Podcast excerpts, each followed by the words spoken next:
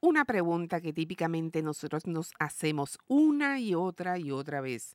¿Está mal querer más? ¿Cuántas veces tú te has hecho esa pregunta? Probablemente un millón de veces. ¿Por qué? Porque sientes culpa, eso que está en nuestro corazón, que nos hace sentir como que, ok, soy extraña con lo que las demás personas opinan acerca de mí.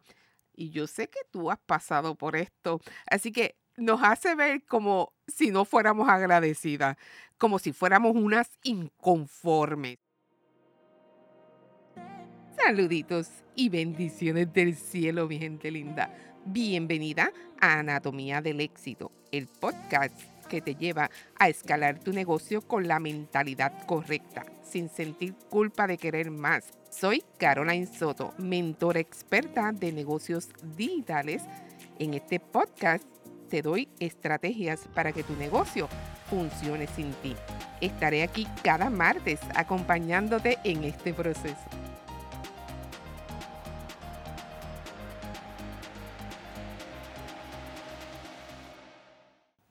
En el episodio de hoy te voy a estar hablando acerca de está mal querer más, porque sentimos culpa, esa es la realidad, eh, pero se debe mayormente a que muchas personas alrededor de nosotras probablemente le están dando un significado a esa frase que resuena en nuestros oídos. Está mal querer más. Entonces, ¿sabes qué? Esa perspectiva que tienen otras personas acerca de lo que nosotros sentimos en nuestro corazón, en nuestra mente, lo que nos mueve a ese próximo paso, a ese próximo nivel, nosotros tenemos que detenernos y definirlo, porque todo lo que no lo definimos, estamos permitiendo que otras personas lo definan por nosotros. Entonces ahí comenzamos con un juego mental, amiga, que no te puedes quedar ahí estancada, tienes que salir de ahí. Vamos a establecer unos pasos para que tú puedas seguir en este proceso y tú puedas eliminar la culpa de tu vida. Así que lo primero que debes de hacer es crear tu propia definición. ¿Por qué yo quiero más? ¿Te has preguntado a ti? ¿Te has preguntado alguna vez por qué yo quiero más? ¿Por qué tengo mucho más potencial que dar. Esa es la primera definición que yo me di cuando yo me encontré en esta situación, porque yo no soy exenta, yo soy igual que tú, igual que probablemente tu amiga o tu grupo de amistades. Nosotras queremos más porque somos mujeres emprendedoras empresarias que estamos dispuestas a cumplir los objetivos que nos colocamos. Y sabes que todos dentro de su corazón quieren más. Quien te mienta con relación a esto, ¿sabes qué? Estás siendo hipócrita. Por ende, es una realidad. Algunas de nosotras tenemos y desarrollamos la habilidad de verbalizarlo. Ajá. Y ahí está la diferencia. Probablemente unas quieren más, pero por el que dirán, se quedan estancadas y no lo verbalizan. Nosotras, como somos mujeres valientes, fuertes, así bellas y poderosas, sí lo verbalizamos. Debemos establecer tres cosas principales de las cuales queremos más. Yo te voy a mencionar las mías, que probablemente también pueden ser las tuyas, y me gustaría que tú las anotaras. Y si de algo te sirven, también las puedes ir identificando, al igual que yo las identifiqué en un momento determinado de mi vida. Número uno, anota por ahí. ¿Sabes qué? Yo quiero más porque yo quiero sentirme viva. Yo quiero levantarme en la mañana y sentir esa adrenalina de que algo nuevo me espera ese día, de que algo tan poderoso que me va a hacer salir de mi zona de confort. Eh, una definición de entre esta misma número uno es que nosotros debemos de entender cuáles son esas acciones que debemos de realizar para sentirnos viva. Una vez más, porque van atadas a este significado que le estamos dando de querer más. Número dos, queremos generar más impacto con lo que estamos haciendo. Mira, no hay nada más poderoso que servir. Yo soy fiel creyente de eso. Nosotros nacimos para servir. Y cuando nosotros queremos más, lo que estamos diciendo es que de eso que Dios colocó en nuestro corazón, esos talentos, esos dones y de aquellas cosas que también nosotros nos hemos ocupado de desarrollar. ¿Sabes qué? Queremos darlo al mundo, queremos gritarlo, queremos salir y levantar nuestra voz. Queremos sentir que lo que estamos haciendo realmente importa, amiga. Porque mira, no hay nada más triste en el mundo que tú tengas un talento y no lo pongas a disposición de otras personas. Entonces, por ahí va la cosa, vamos. Dentro de esta número dos, también quiero mencionarte que nosotras necesitamos sentir que estamos ejecutando o colocando en acción el propósito para el cual nosotras fuimos llamadas. Mira, cuando nosotros no tenemos claridad en lo que queremos, en cómo lo vamos a hacer, indiscutiblemente esta definición nos aturde. Y te voy a explicar un poquito de qué trata todo esto. Porque probablemente cuando nosotras no tenemos en nuestra mente cuál es ese llamado en específico, comenzamos a adoptar lo que las personas ven que se supone que nosotras hagamos y la vamos creyendo, nos las vamos, vamos internalizándola de tal manera que no creemos esa verdad. Y no, no, no, no. Yo te pido, amiga, en este instante, que tú hagas un alto, detente, ¿sabes? Porque esa es una de las razones por las cuales estás sintiendo esa culpa. Número tres, ¿sabes qué? Nosotros queremos más porque necesitamos más conexión, necesitamos más amor, tanto para dar como para recibir, porque qué mucho nos cuesta a nosotros recibir. Y en esta ocasión yo quiero resaltar esta número tres. Nosotros necesitamos más conexión, necesitamos, mire, nosotros somos humanos de carne y hueso, padecemos, sentimos y necesitamos, por eso necesitamos más conexión con las personas. Yo, por ejemplo, soy people person. Yo, pues, necesito ese abrazo, necesito el hablar con personas a diario. Entonces hubo un momento en mi vida en donde yo estructuré un modelo de negocio en el que no estaba directamente eh, accediendo a las personas, sino que básicamente se sistematizó y se automatizó. Y la realidad es que yo sentía algo dentro de mí que yo decía, esta no soy yo, yo necesito hablar con las personas. Y lo identifiqué. Así que necesitamos más conexión y necesitamos más amor. Pero sobre todo, mira, y aquí entro un poquito más profundo en el tema, en el, en el momento en que las personas alrededor nuestro nos dicen, oye chica, pero es que a ti ya te va bien, tú eres bien malagradecida, porque yo estoy segura que de alguna manera, amiga, aunque no te lo verbalicen, de seguro lo están pensando en su mente y tú le puedes leer ese body language que dice por todos lados, eres una malagradecida, ¿verdad? Como que lo tiene plasmado en la mente. Y sabes que como si esto fuera el techo máximo, cuando nos dicen a nosotras, eres una malagradecida porque ya te va bien, es como si nosotros tuviéramos un techo al cual no pudiéramos aspirar por encima de él. Entonces ahí viene la circunstancia. ¿Sabes qué? Esto, literal, esto está realmente mal.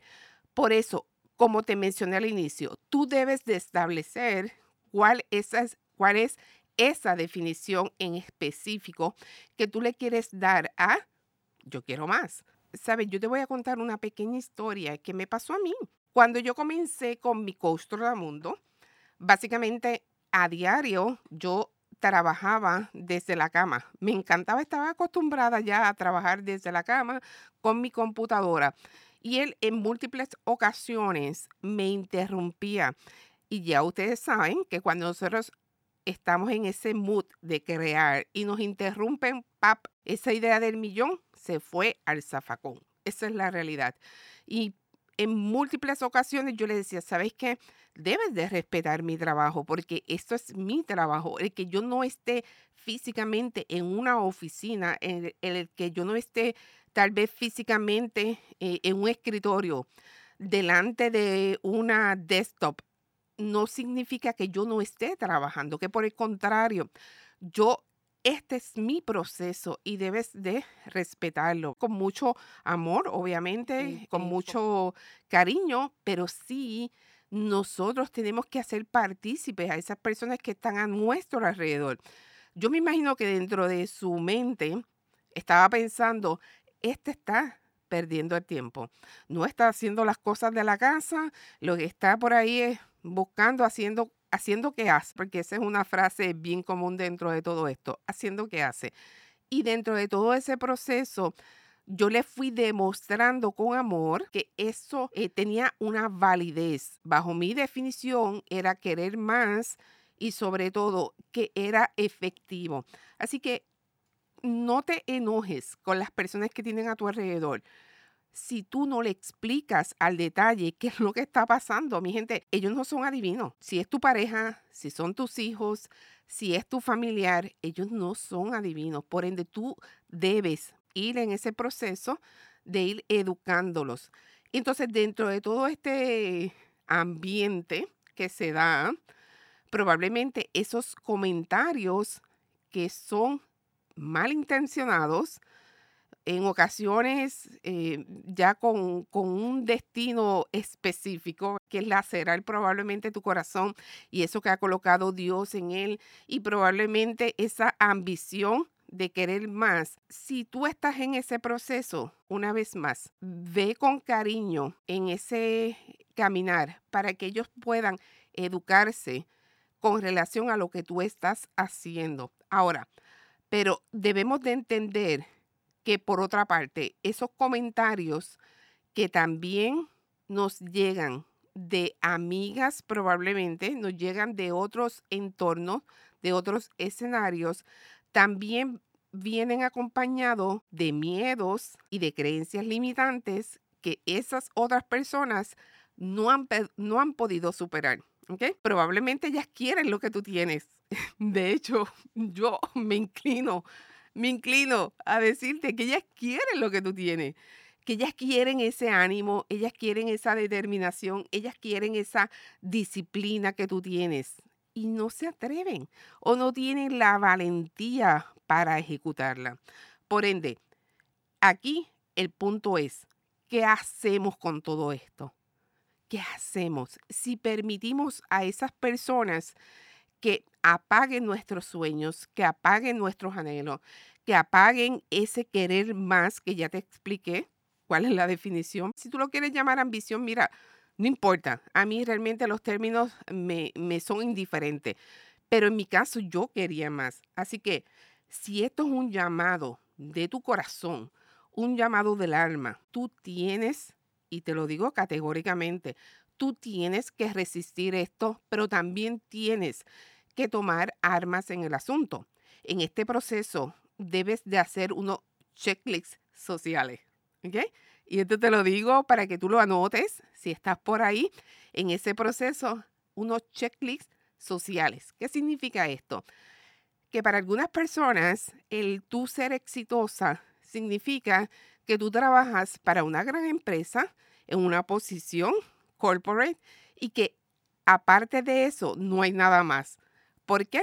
Porque probablemente no ven tu emprendimiento, no ven tu empresa como una tan poderosa como esas nacionales. ¿okay? Así que esa visión probablemente lo hacen de manera inconsciente o de manera consciente, como te mencioné antes. Para mí, cuando trabajaba en esa parte eh, corporativa, las personas veían éxito en mí, ¿ok? Pero mi cuerpo, mi corazón no estaba ahí. Yo no sentía ese éxito, y mira, te lo digo y me da hasta sentimiento, yo no sentía ese éxito. ¿Por qué? Porque yo estaba trabajando para otras personas, haciéndoles realidad sus sueños, pero no estaba haciendo los míos. Y cuando yo llegaba a mi casa, llegaba muerta de cansancio para darme un baño y acostarme a dormir porque no podía hacer nada más. Entonces, fíjate cómo va esa correlación entre lo que la sociedad estima que es éxito y cuáles son esos checklists sociales versus los que tú tienes en tu corazón, amiga, que están luchando, que están batallando por salir sobre todo aquellas de nosotras que vinimos de ese mundo corporativo, nos cuesta, porque en ocasiones nos hacen dudar, decir, estoy dejando esto seguro, un quote, por irme a aventurar a comenzar a realizar unas acciones que no sé cuándo van a dar resultados. Eso es probablemente lo que hay en su mente. Y aquí yo te digo que te detengas, porque probablemente ese empleo que tú tuviste a nivel corporativo o que tienes a nivel gerencial es una zona de excelencia. Te lo repito, es una zona de excelencia. No le estoy restando mérito, pero ¿a dónde tú quieres llegar? ¿Sabes qué? Tú y yo tenemos un corazón y una mentalidad para ir a una zona de genialidad. Tú y yo somos geniales y como siempre me escuchas, espectaculares. Así que tenemos que salir de ahí, de esa zona de excelencia. Y con esto voy finalizando. ¿Sabes qué? Esto es un miedo fabricado. Cuando vamos a tomar decisiones que nos sacan de esa zona de excelencia, que nos tiemblan las piernas, porque yo no sé a ti, para mí empieza a, temblar todo el cuerpo. Pero, ¿sabes? Tienes que dominar esas vocecitas rumiantes que están alrededor de tu oído y decir, no, yo salgo de esta zona de excelencia a una zona de genialidad. Así que con esto te dejo y te veo el próximo martes con un nuevo tema. Recuerda siempre, querer, creer y hacer es todo lo que necesitas para que las cosas sucedan. Gracias por escucharme, gracias por ser parte tan importante de esta comunidad. Recuerda, te espero el próximo martes. Querer, creer y hacer es todo lo que necesitas para que las cosas sucedan.